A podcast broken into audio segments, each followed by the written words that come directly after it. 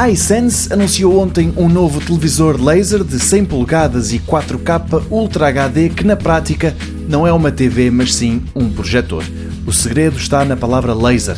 A iSense explica que usa tecnologia aplicada nas salas de cinema para oferecer uma imagem que não é influenciada pela luminosidade do espaço onde o equipamento se encontra e quem olha de facto o que vê é uma TV, mas o que está a acontecer na prática é que a iSense está a usar um projetor laser especial para locais apertados que envia os 8 milhões de pixels para o ecrã passivo de 100 polegadas.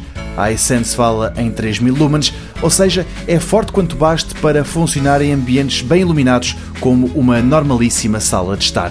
Vem com um sistema de som de 110 watts da Harman Kardon, que inclui um subwoofer, já está à venda e custa perto de 8.500 euros.